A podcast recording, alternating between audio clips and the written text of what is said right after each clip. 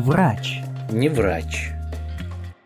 Привет, друзья! И это очередной подкаст «Врач не врач». И...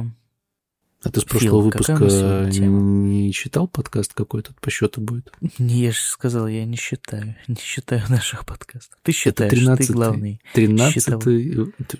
Тринадцатый же, да? По-моему, тринадцатый. Ты считаешь. Тринадцатый, знаешь? Я считаю, что это Счастливый тринадцатый. Сегодня Да. Значит, э, счастливый подкаст. Кстати, мой э, номер. Знаешь, что есть э, у каждого записная. врача книжка записная, и еще у каждого врача есть свой номер. Так, Это как у солдата есть жетон смертника, так и у врача есть что-то подобное.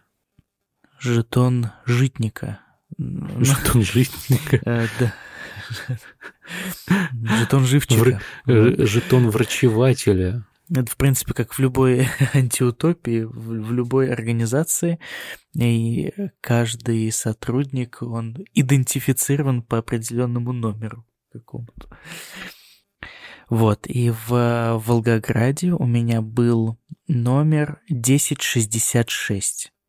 Тут две шестерки, и если ты сложишь 1, 6 и 6, то получится 13. У меня был такой счастливый номер. Я не знаю, кто-то увлекается нумерологией, но просто А ты один из тех людей, которые э, любят складывать цифры? складывать, делить, вычитать и умножать. Потому что ин- интегралы выделять я не умею. Или что с ними делают, я не знаю. Ты вообще когда-нибудь умел их выделять в своем недалеком прошлом? Выде- Ну, в э, последних классах школы я. Сколько выделил ты интегралов? я почти на пятерку сдал э, ЕГЭ по э, Алгебре. по математике. Как это? ЕГЭ по математике у нас был. Или по алгебре. Это была алгебра. Нет, В общем, нет это пробный. была алгебра, сто процентов. Мы с тобой сдавали это По-моему, ЕГЭ называлось практически... по математике. ЕГЭ по алгебре это было. Ну ладно, у тебя по алгебре, у меня по математике. Ты глянь. В общем, э, и тут у меня в Германии в больнице тоже есть определенный номер. И, э, И он тоже в он- сумме дает 13. Нет, он просто 13. А, ты, короче, ты пришел к итогу. Слушай, это же на самом деле очень интересная история. В, в России ты складывал, складывал, складывал, чтобы прийти к цифре 13, а в Германии бац, и 13. И не надо вообще... о Складывать ничего не думать. нужно. И складывать ничего не нужно. А Хотя число-то на самом деле мистическое, я тебе хочу сказать. Не считаешь?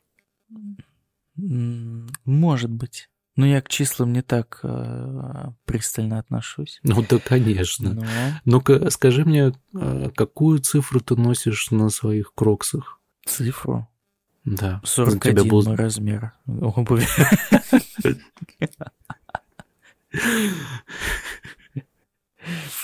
У тебя И- был, у тебя был значок. Не ношу никаких цифр. Блеск. А, не А. помню, может быть, в России. В России ты точно носил кроксы, у тебя был значок. Значок с цифрой 7. Седьмой этаж. По- Вспомни, у А, тебя нейрохирургическое отделение находилось на седьмом этаже. Я помню этот металлический голос, раздававшийся из кабинки лифта. М? И у тебя был значок. Седьмой цифра 7. этаж. Я Да. учился в седьмой группе, и день рождения у меня 7 числа в один день с э, нашим прези- президентом Владимиром Владимировичем Путиным. Ты так сказал, как будто никто не знает, как его зовут. Ну да, нашим. да. В Германии тоже есть президент. Может быть, кто-то подумал, что я уже э, подданный Германии. Или ты как Остап Бендер, э, пом- турецко подданный, ну, немецко подданный. Немецко подданный.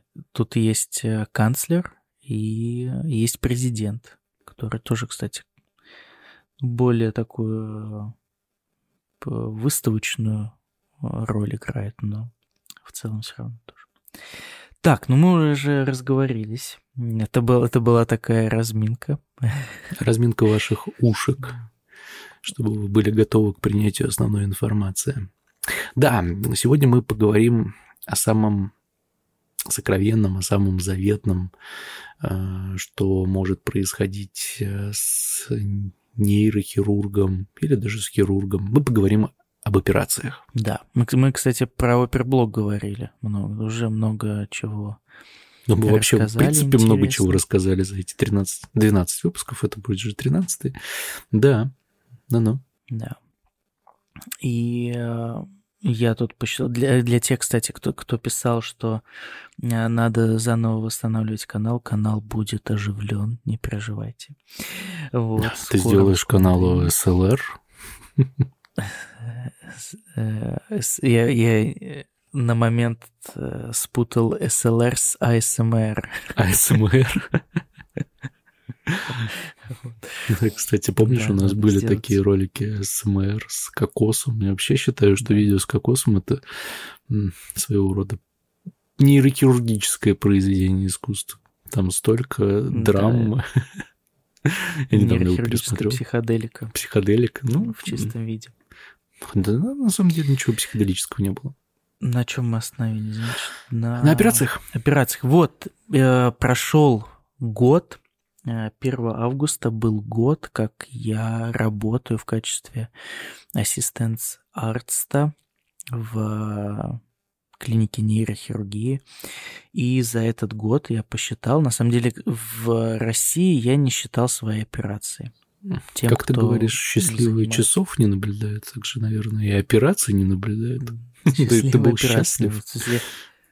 Сейчас, да, когда один, один, два, три раза ты сделал какую-то операцию, ты еще не помнишь это, потом уже ты не считаешь. Хотя, в принципе, очень логично, что каждый хирург должен вести свою статистику.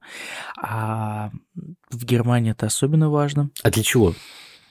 Ну, во-первых, чтобы самому понимать, сколько, что ты, как сделал, куда стремиться, как твои показатели увеличились, ухудшились. Во-вторых, а, некоторые операции хирург должен делать с определенной частотой. То есть, если ну, хирург чтобы не делает... Допустим, набивать руку, да? Чтобы не забывать. Э, чтобы не маневры. забывать, да. Что... Если хирург или клиника, допустим, не делает там 20-30 операций в год по какой-то патологии, то это считается плохим результатом, да, а, и нужно думать, как увеличить это число, да, допустим, если человек специализируется по какой-то сосудистой патологии или там по аденому гипофиза, то есть желательно, чтобы 30 операций в год было. Но есть разные исследования на эту тему, сколько кто, как, что. Все это индивидуально в том числе, от э, там, навыков определенных. Слушай, ну а если это какая-то тем... маленькая клиника в какой-нибудь э, в каком-нибудь поселке или в какой-нибудь деревушке, и там в принципе не поступает э, подобное количество пациентов с какими-то патологиями, как тогда быть? Менять клинику? Или завозить из других да. клиник, там, где завал таких пациентов? Нет, ну все, все же решается во благо пациента. Если хирурги понимают, что они не выполняют определенное количество операций, и они теряют навык постепенно, то тех, э, то вот этих пациентов должны переправлять в другую клинику. Э, хотелось бы узнать, э, как много таких сознательных нейрохирургов, которые действительно считают свои операции, которые действительно хотят усовершенствовать свои навыки и не потерять старые в том числе. Но я так понимаю, ты к нему относишься? Или это ты начал за собой не, замечать, когда деле, приехал в Европу? Не, не, не то, что ответственны. Все, а все ответственные, они понимают, что, допустим, я не могу вот это сделать. А, нужно тогда перекладывать на кого-то вот это. То есть здесь много случаев, когда ты понимаешь, ну вот тут нет, или ты не хочешь отвечать за результат, да? Допустим, вот я за свою жизнь ни разу не оперировал, лично сам ассистировал, но не, лично не оперировал невреномы или вестибулярный, оно называется, невреномы слухового нерва, или а правильно это называется, вестибулярный шаном. Ох, мне кажется, это совсем тонкая ювелирная работа. Ну, так, на мой обывательский взгляд. Не совсем то это такая же тонкая ювелирная работа, как любая микрохирургическая операция в нейрохирургии. Но а, в этом случае а, ты отвечаешь за мимическую мускулатуру после операции. То есть очень легко во время этой операции э, повредить лицевой нерв, да, неправильно, с, с неправильной техникой удалять э, вот, опухоль, допустим, а опухоль лежит прямо рядом, прямо оттесняя лицевой нерв. Лицевой нерв отвечает за нашу мимику, за улыбку, и тогда половина лица парализуется. Но это еще хорошо если, будет, допустим, если э, нерв... опухоль э, легко изъять, да, из ее такого логова, скажем так. Ведь бывает же, что происходит сращение с тканями, и ты так действительно прав, вот как, как, вот. как тогда быть?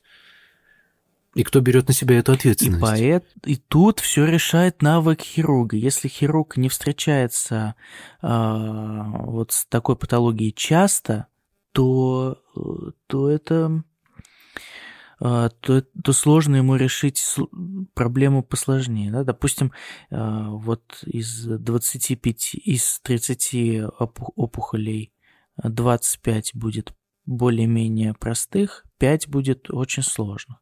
Но если он до этого не делал 25 простых, то ему сразу, если сложно попадется, то очень сложно. В общем, для этого существуют разные программы, например, когда а, врач может уехать на один год в какую-то клинику, где э, люди много оперируют какую-то определенную патологию, да, допустим, там, в Хельсинки, в Финляндии, там очень много аневризм, и вот если ты поедешь на год, ты овладеешь там аневризмами, скорее всего. Ну, а даже если ты овладеешь, да, посмотришь, как это все проходит, сам поделаешь, то если ты не будешь определенное количество операций в год выполнять, то навык будет уходить. По поводу э, статистики. Э, почему для меня, например, это очень важно? Потому что для получения звания фахарст в нейрохирургии, да, или врач-специалист нейрохирург в Германии, нужно выполнить определенное количество операции. То есть есть лог-бух, э, это такая книжка, куда ты запишешь, или где отображено, сколько ты за время своего вот обучения сделал. Знаешь, операций. есть такие кофейные карты, э, когда ты приходишь в кофейню, и тебе туда помещают наклеечки, сколько чашек кофе ты выпил, и когда ты заполнишь все поля, да, над этими наклеечками, то ты получаешь Чашку тебе бесплатно. присвоят звание бариста. Да, в твоем случае тебе присвоят... Чашку бесплатно. Да, в твоем случае тебе Операция бесплатно. Фахар бесплатно за 150 наклеек. Сколько тебе нужно сделать таких операций? Сколько наклеечек ты должен поместить в такую книженцию? Вот, да. Кстати, э, у каждого пациента, который поступает в клинику, есть такой специ... такая браслет-наклейка, как в отелях в Турции. Если чтобы не потерять во многих отелях не потерять пациента. А вот ты смеешься, на самом деле, да. Очень э, серьезный контроль над тем, тот ли пациент. Во-первых, пациент может быть не сознание, во-вторых, без сознания, во-вторых, э, большое количество пациентов, такой поток можно перепутать. Если и ты должен, например, переливая кровь или там отправляя на операцию, ты должен проверить вот этот браслетик.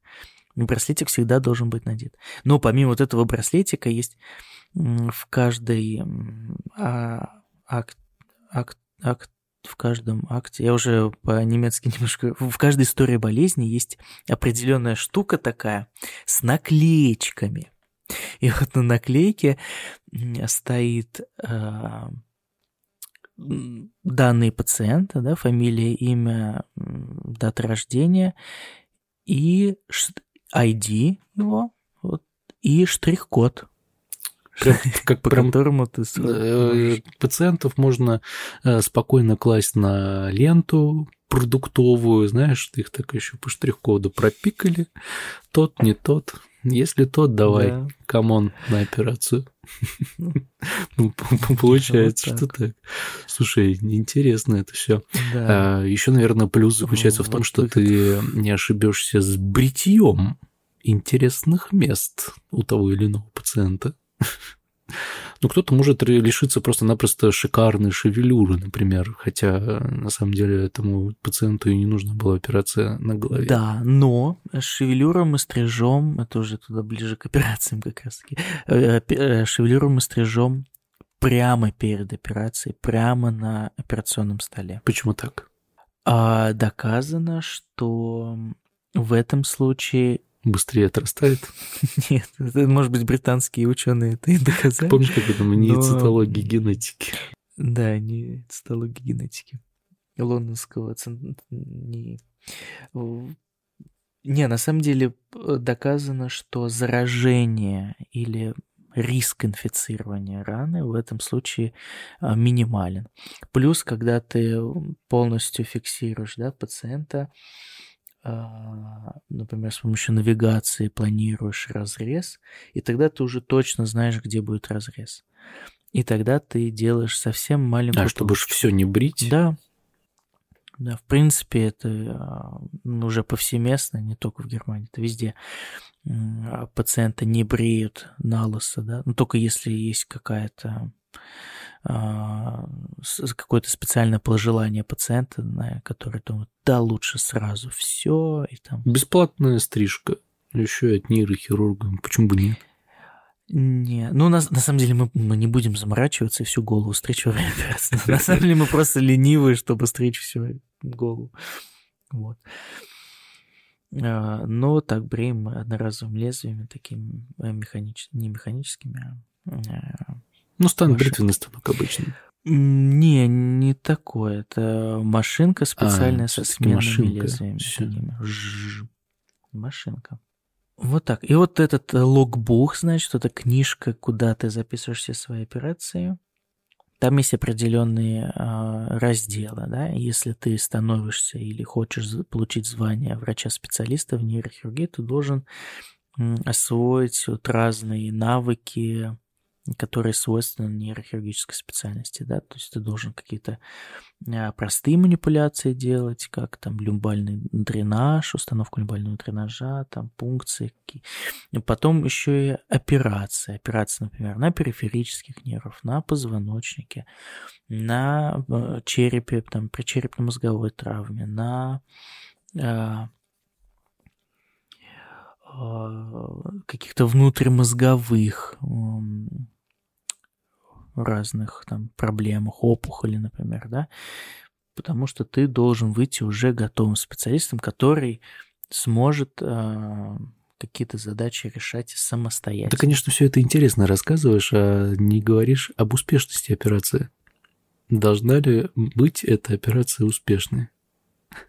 Или там всем по барабану? А кто решает, операция была успешной? Ну, как минимум, пациент Нет, должен выжить. Для... В счет идет любая операция в счет любая, идет любая операция. Даже с летальным исходом? Конечно. Ну ты же сделал операцию. В итоге, понимаешь, все мы когда-нибудь отойдем на свет иной. Нет, я понимаю, но э, летальный исход, возможно, был из-за некомпетентной проведенной операции нейрохирургом. Но тут уже будут определять это определенные органы. Но для врачебной палаты важно э, то, что операция была как, осуществлена вот, и записана на счет. Э, наблюдается, вот не знаю, мне кажется, несовершенство наблюдается этой системы. Ну, почему?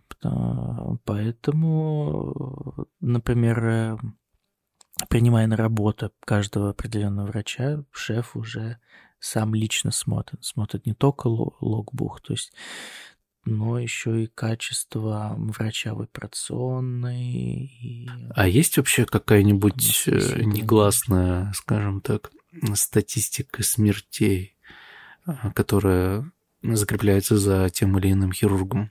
Почему есть гласная статистика? Все понятно, все можно посчитать но не, не так много смертей, чтобы об этом говорить. И смерти умирают, и после люди умирают и после хорошо проведенных операций. как бы и осложнения могут после блистательно совершенной операции случиться. Ну, понятно. То есть, по итогу тебе нужно сделать э, порядка 150 операций? Нет, тут я не, не помню, честно, сколько, но, допустим, внутримозговых операций нужно сделать 50, потом на там, позвоночнике 50. Сколько лет на это на, понадобится? Э, по твоим меркам? Мне кажется, мне удастся это быстрее сделать, потому что я уже э, пришел более-менее подготовлен, да, то есть если сравнивать э, врача, который пришел сразу после университета из Германии, то, естественно, ему будет немножко сложнее, потому что нужно сначала научиться делать какие-то минимальные операции, да, и его не подпустят к каким-то серьезным операциям. Я же приехал уже с э, там, базисом каким-то, из России, и поэтому, мы, да, поэтому мне позволяют делать немножко более продвинутые операции, например, да, опухоль головного мозга или а, грыжа шейного отдела позвоночника. Ассистент арсту первого года, года обучения, да, работы обучения, а, это не позволит сделать. Вот вот очень вряд ли. Даже супер блистательному какому-то умнице. Ну, а если будет какая-то ситуация, когда не осталось ни одного хирурга, все заняты, и тут такая ситуация, что надо кому-то оперировать. Ну, это какая-то уже казуистика, конечно, но мне кажется... Такая, такая ситуация, такой кажется... ситуации в Германии не а. происходит. Ну, хорошо. Э, во-первых, потому что а, на, в роли ассистента ты ограничен с как, в каких-то действиях, и ответственность за все несет фах арст.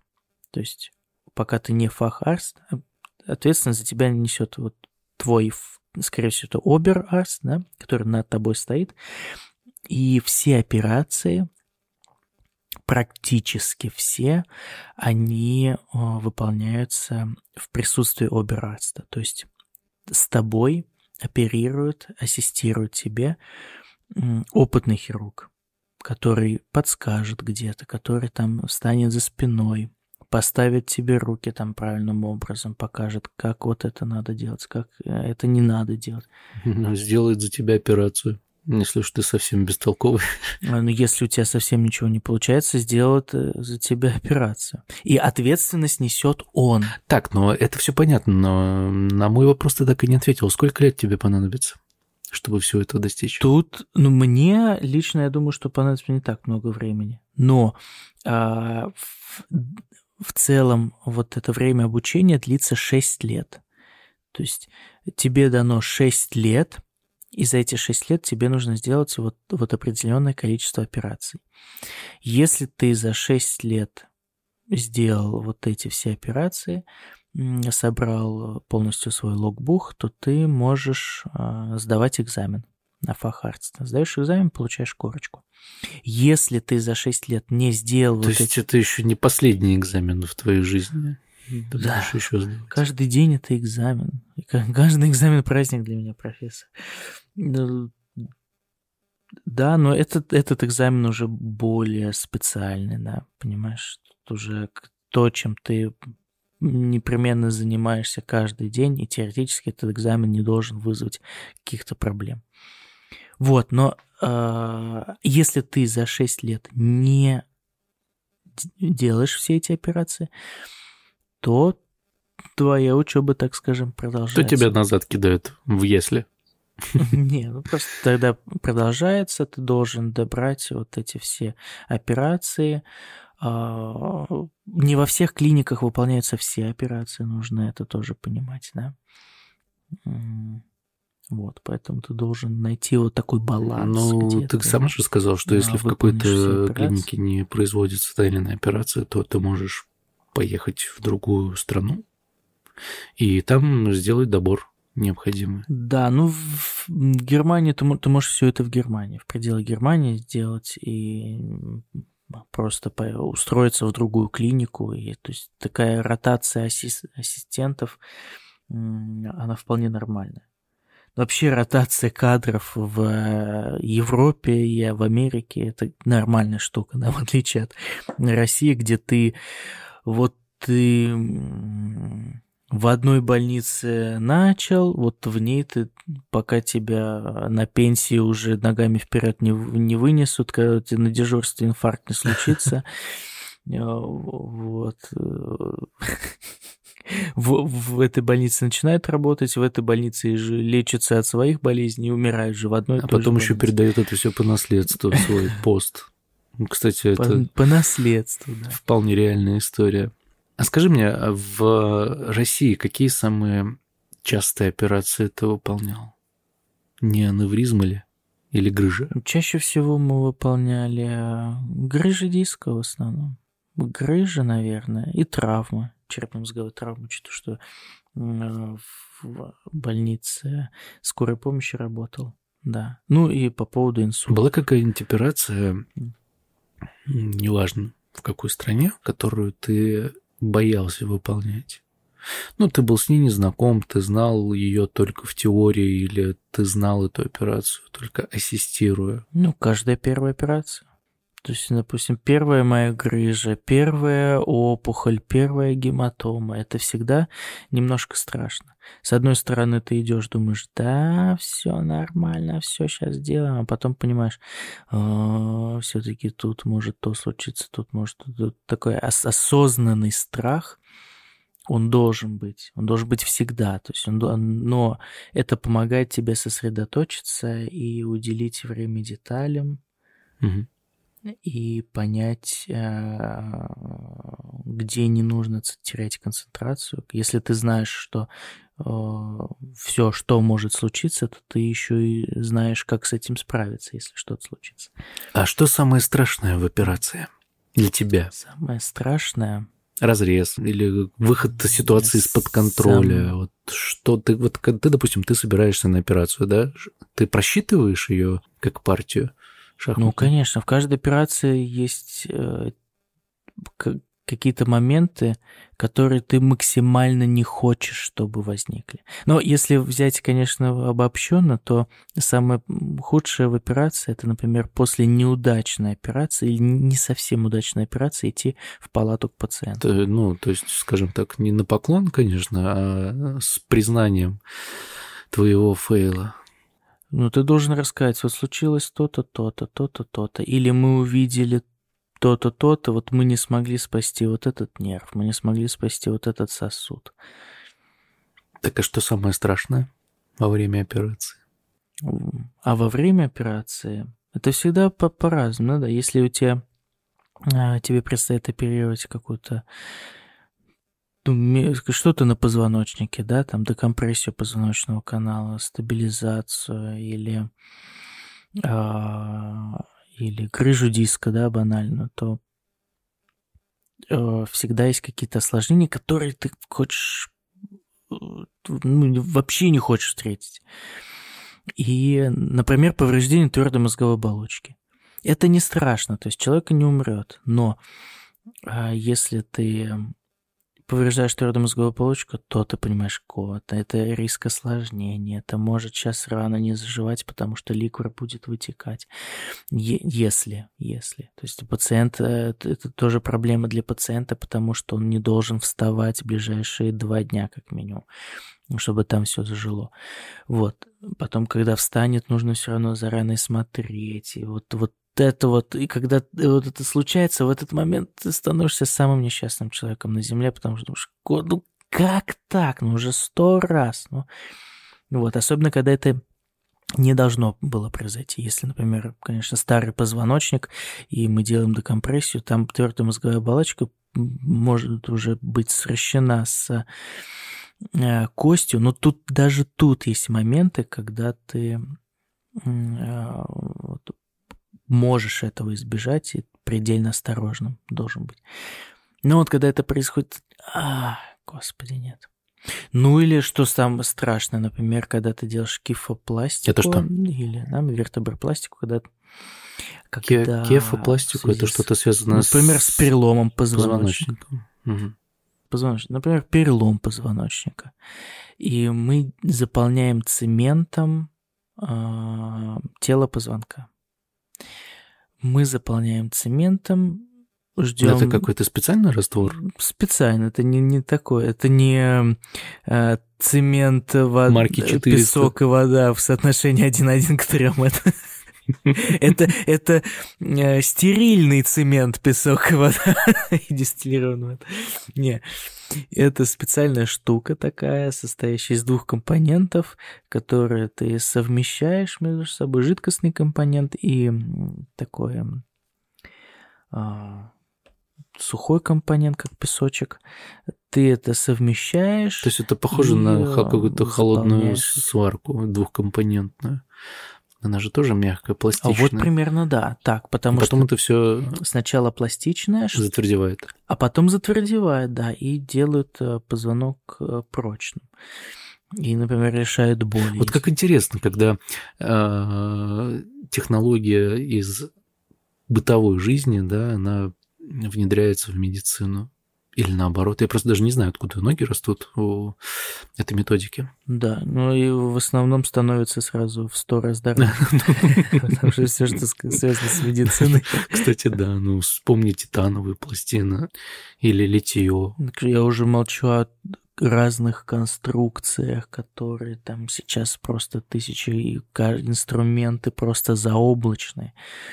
Мне кажется, на МКС там таких нет инструментов, что ты за- закручиваешь винт одной э, э, отверткой, в эту же отвертку вставляешь э, другую, ну, там, в- это, шайбочку, которую закручиваешь, потом эту же шайбочку, в этой шайбочке есть другая шайбочка, которую ты фиксируешь, и потом еще до, до щелчка прокручиваешь. Короче, вот это все сложно.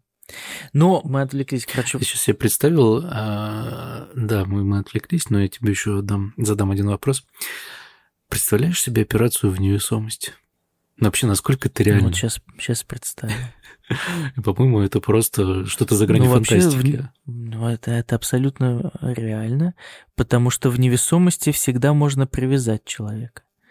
И Ну, человек... ты если- в состоянии стабильной гравитации можешь привязать человека. В принципе, это не составит труда.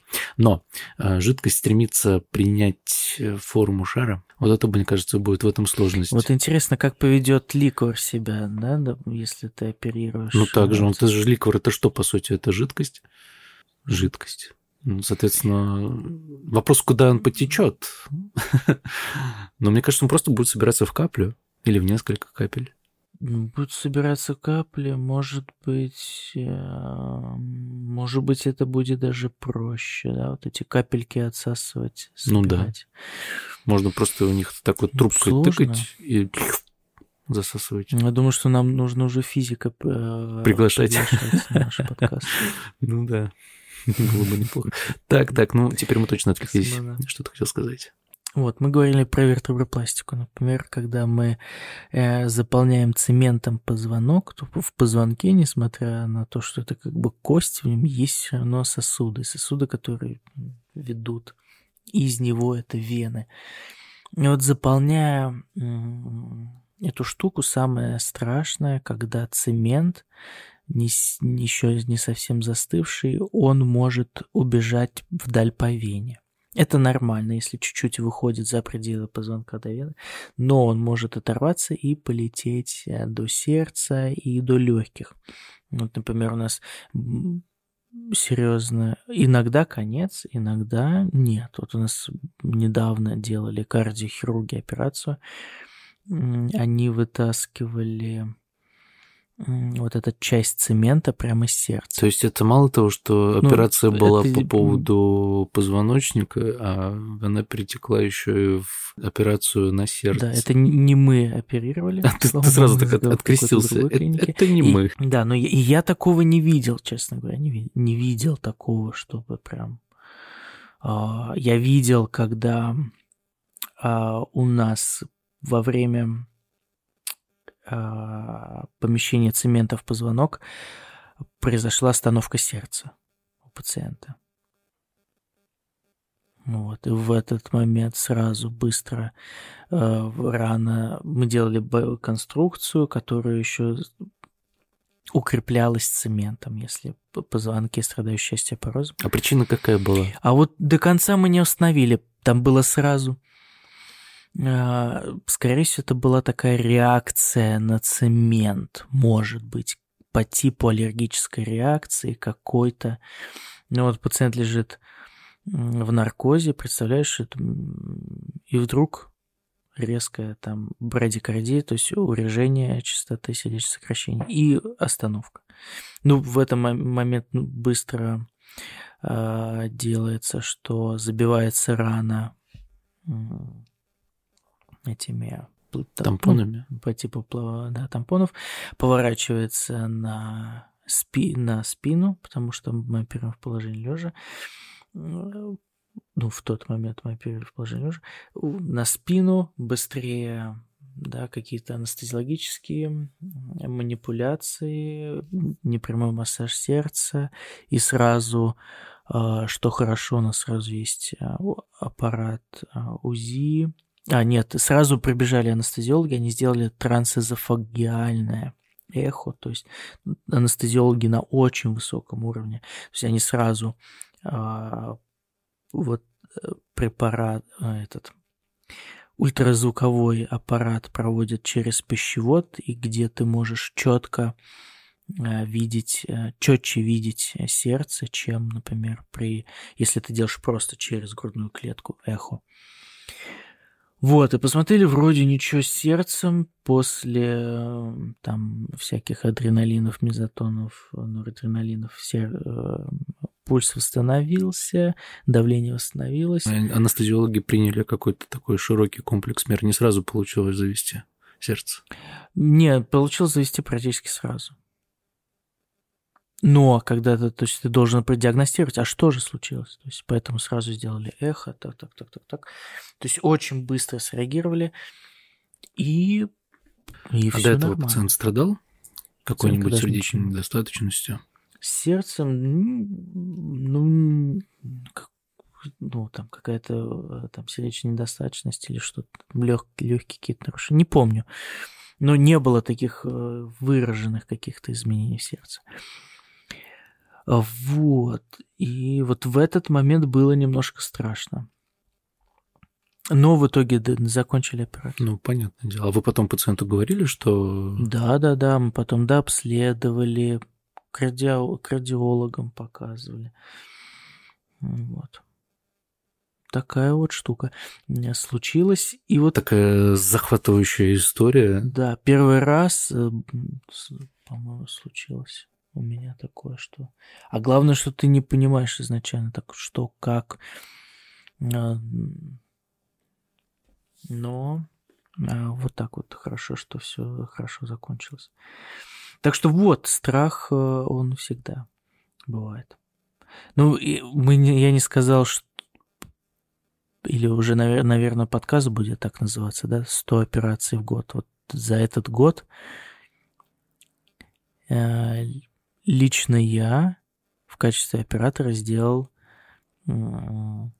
100 операций. За этот год? Мне кажется, это уже за год, да. Но надо сказать, Слушай, что здесь... ну это на самом деле это большая цифра. Цифра большая, да. Но здесь в нее входят не только там какие-то очень серьезные операции, как типа грыжи шейного отдела позвоночника или стеноз, операции, стабилизирующие на шее, опухоли мозга, но еще и инфильтрации, то есть блокады. Если ты делаешь блокаду под рентгеном в операционной, то это тоже считается как за операцию. Поэтому, наверное, если вычесть, то там будет, наверное, операции 78. Ну, плюс еще совсем небольшие операции, которые, кстати, я, например, не делал в России. В, и в первый раз в жизни. Ну, в России ты много чего не много делал? Много чего не делал. Но много чего делал. много чего и делал. Ну, кстати, вот это, мне кажется, Но... это синергия твоего опыта российского и теперь текущего европейского в целом тебе поможет стать э, очень грамотным специалистом в этом деле. За тобой потом еще будут очереди выстраиваться, поверь. Вот помяни мое слово, пускай в этом подкасте это останется история на века. И потом ты когда-нибудь через лет шесть, нет, шесть это еще слишком мало, ты слишком зелен для этого. Лет через 15-20 ты это еще раз прослушаешь, с удовольствием таким. Скажешь, да. Лет через 20 на новой орбитальной станции, делая операцию в невесомости, я включу этот подкаст. И у тебя, знаешь, такая э, слезинка просочится. Оформляющаяся в, в кружочек да, да, да. в капельку. Вместе с ликором это все сольется, и ты будешь смотреть на это. И смотреть, смотреть Сольется. в иллюминатор и видеть. Я уже надеюсь, что к этому моменту времени, может быть, ты будешь видеть Марс. Или хотя бы Луну. А, я думал, и... ты скажешь, к этому моменту закончится война. Хотелось бы, чтобы она закончилась куда быстрее. Ты знаешь, почему сейчас не отправляются никакие космические экспедиции на Луну? Ну, в составе человеческом, естественно. Ну, смысла нет, это дорогостоящее. Да, ты абсолютно прав, в этом смысла нет, потому что сколько было высадок на Луну, да, и за это время собрали огромное количество грунта, достаточного для изучения. Кстати говоря, какая-то часть грунта хранится в России. Да? Америка любезно предоставила нам частичку грунта для изучения, а какую-то часть э, Сколько? Ну, я не думаю, что граммы. Я думаю, все-таки это килограммами исчисляется. Но первые посадки на Луну... Рогозин не забрал эти все пробы грунта с собой. А так вот, и какую-то часть грунта заморозили. Знаешь, зачем? Чтобы потом разморозить? Абсолютно верно. Но зачем? Ну, если сейчас технологии не позволяют, то через какое-то время, может быть, появятся да. технологии. Которые... Ну, как раз-таки вот недавно производили разморозку, и действительно новые технологии позволяли изучить этот грунт э, под другим углом, да, взглянуть на это все. Но... И что нашли? Да я откуда знаю. Потому что я интересуюсь этим, что они там нашли.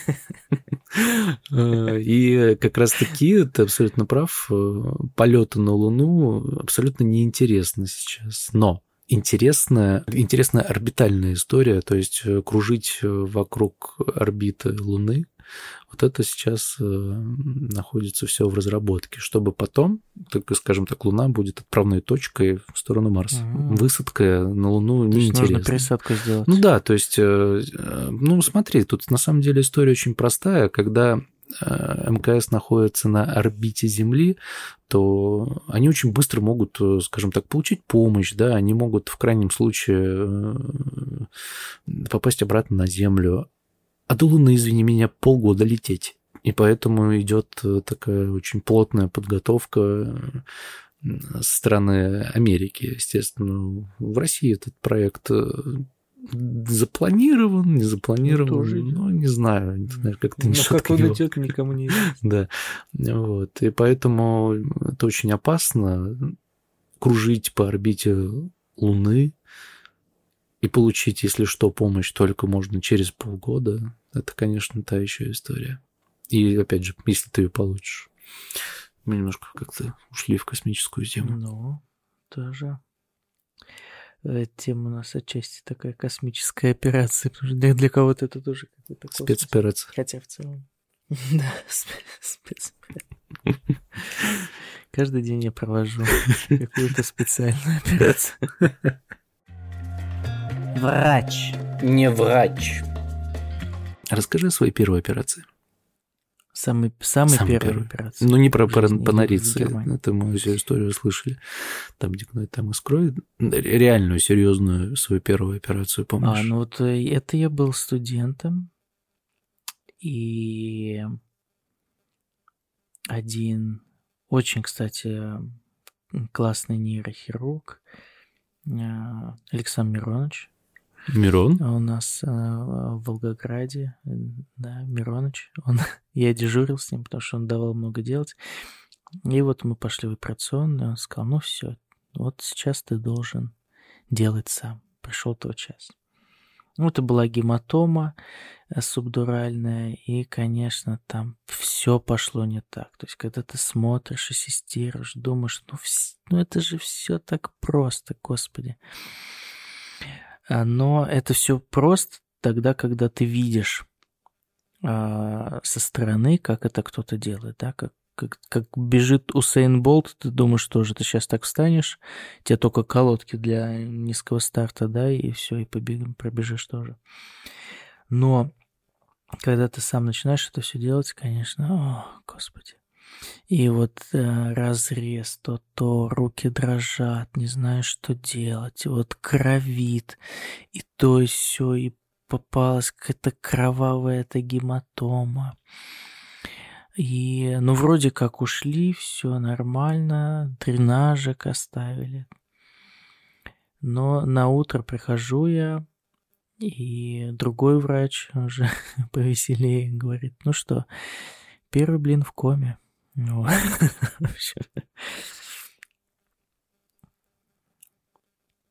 Вот такая история. В общем, ходили мы на ре-операцию. То есть гематома заново набралась, видимо, были проблемы с э, свертывающей системой. И там... Я уже плохо помню, а, что как, но в итоге, в итоге выписал я, выписал этого пациента. Я, в да. каком состоянии? Но многому научила эта операция. В ясном сознании. Ну, это еще неплохо. А, Хороший результат. Абсолютно. Такое ощущение, что не было двух операций, как будто не было... Золотые руки у тебя. Вот Золотые так. руки. Можешь и на тот цвет отправить, и да. наоборот вытащить. Да. А ты все это время ходил, наверное, подавленный в депрессовом настроении, что так сложилось. Брал ли ты на ну, себя меня вину? редко чем можно подавить. Да, да.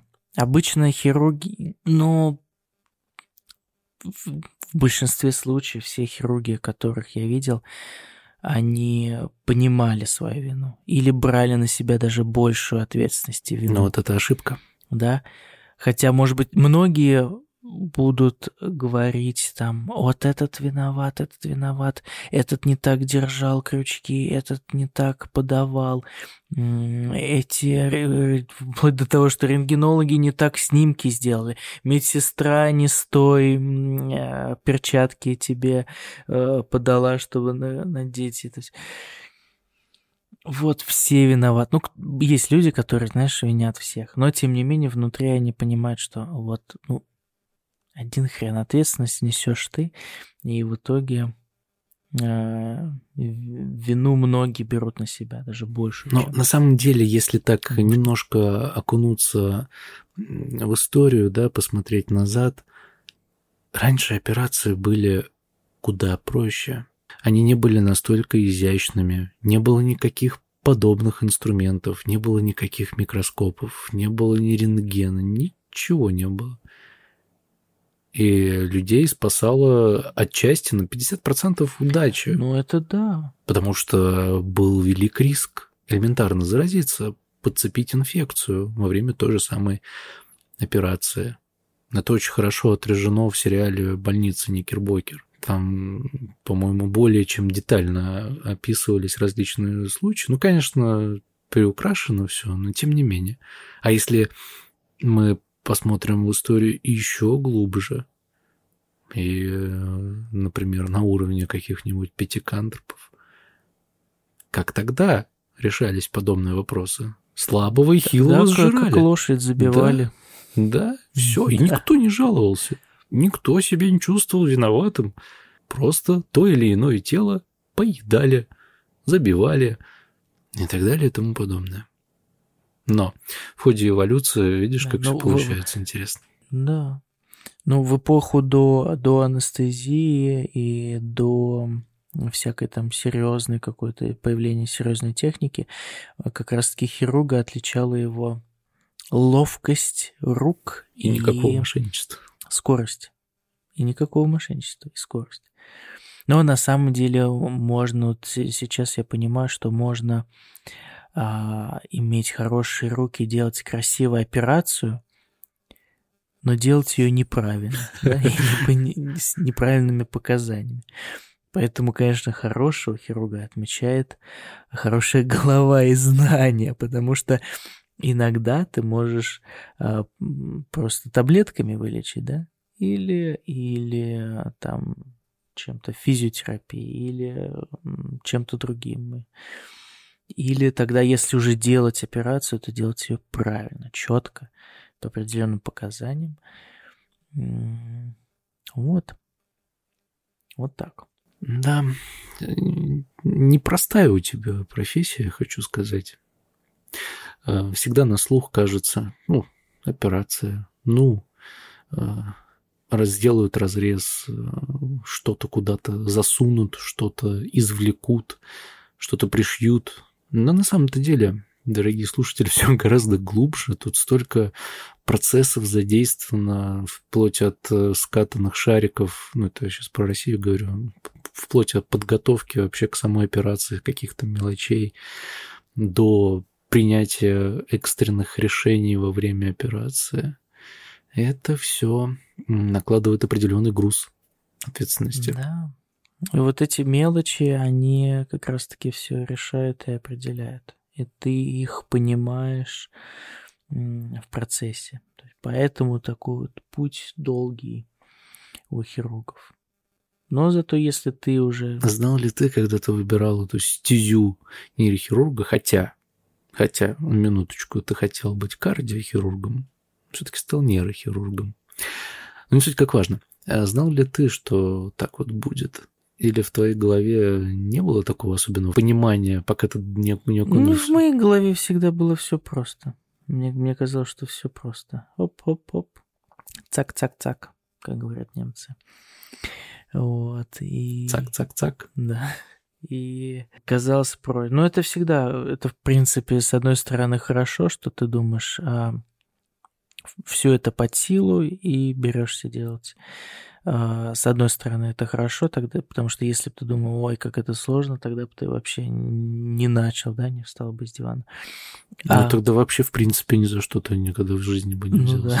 Вот. Но, но с другой стороны, это, конечно, плохо, потому что ты не оцениваешь, как э, все серьезно, да. Вот. Но вот такой, такой грамотный баланс, он позволяет, позволяет, мне кажется, как-то двигаться. Пора тебе открывать э, школу нейрохирургов, вести онлайн обучение. Школу, ну, почему бы нет? Ну, скажем так, предподготовку к, к этой нелегкой профессии можно производить. Сделаешь курсы. Ну, кстати, к нам в клинику приезжают э, на стажировку и, например, студенты из Евросоюза. И... Когда-то ты сам приезжал на стажировку, вспомни. Да, да. И в, в целом клиники Европы открыты, несмотря на то, что существует э, такое мнение да, в российской сфере, что отмена русской культуры россиян никуда, никуда, никуда не зовут. Но тем не менее все, все открыто, а, всех, все могут приехать, все посмотреть. И да, вот такая насмотренность, и посмотреть, кто как делает и найти свой стиль, то это, мне кажется, оптимальная, оптимальный путь. Мне кажется, мы не так много про операции поговорили, хотя бы мне было интересно. Слушай, ну мы про операции процентов 70 поговорили. Я думаю, мы еще поговорим обязательно. Мы можем поговорить прямо про какую-то определенную. Я тебе вообще предлагаю брать случаи. Случаи. Вот я сегодня реально заслушивался, как ты рассказывал так, вот так мы, мы проводили операцию на позвоночнике. Бац, бац, остановка сердца. Прибежали а, анестезиологи, выполнили какой-то комплекс мероприятий. Это реально интересно. И э, можно разбирать подобные операции. Может быть, э, это будет хорошей практикой для будущих хирургов. Операции или, да, или клинические случаи. Вот это будет интересно, кстати. Да, да. да. Возьмем на заметку, сделаем. Нажимайте на сердечки, дорогие слушатели, если вы согласны с этой идеей, если вы вообще, в принципе, дослушиваете до конца. Если не, не, не дослушаете до конца, то тоже нажимайте. Но они об этом не узнают, потому что они до конца-то не дослушали. Парадокс, парадокс подкаста. Надо подкаст делать за этим наперед. Арабский подкаст. Или вначале говорить. Да. Ну что, будем закругляться? Да. Как э, капельки ликвора и э, слезы. В... Тебе почему-то это прям врезалось в, в память твою, что же так хорошо Я просто представил это, и мне теперь не выходит а ты представь из головы. себе еще, что ты будешь смотреть в это время в иллюминатор и видеть свою планету, Земля. Блин, как классно. Ну, кстати, в операционной есть э, экранчик, и вот там можно сделать. На, на один экран можно вывести планету. Можно так сделать и представить, что ты оперируешь в космосе. А этот э, итальянский нейрохирург, он же все хочет э, голову пересадить, но никак не пересадит, я думаю, до конца своих дней. Его еще не посадили? Нет. И я думаю, я буду таким же нейрохирургом, который скажет, что я проведу первую операцию в невесомости. Также до конца, до конца жизни. Фанат, фанатиком этой идеи. Слушай, ну, в принципе, все реально, потому что в ближайшее время будет развит, э, как мне кажется, космический туризм. Да, это будет стоить как крыло от самолета, но... Да, и мы, и мы летя в, межгалакти... в межгалактической маршрутке, кому-то станет плохо, и кто-то крикнет, если тут врач на борту, я скажу, я. Межгалактическая маршрутка, это сильно, под номером 160.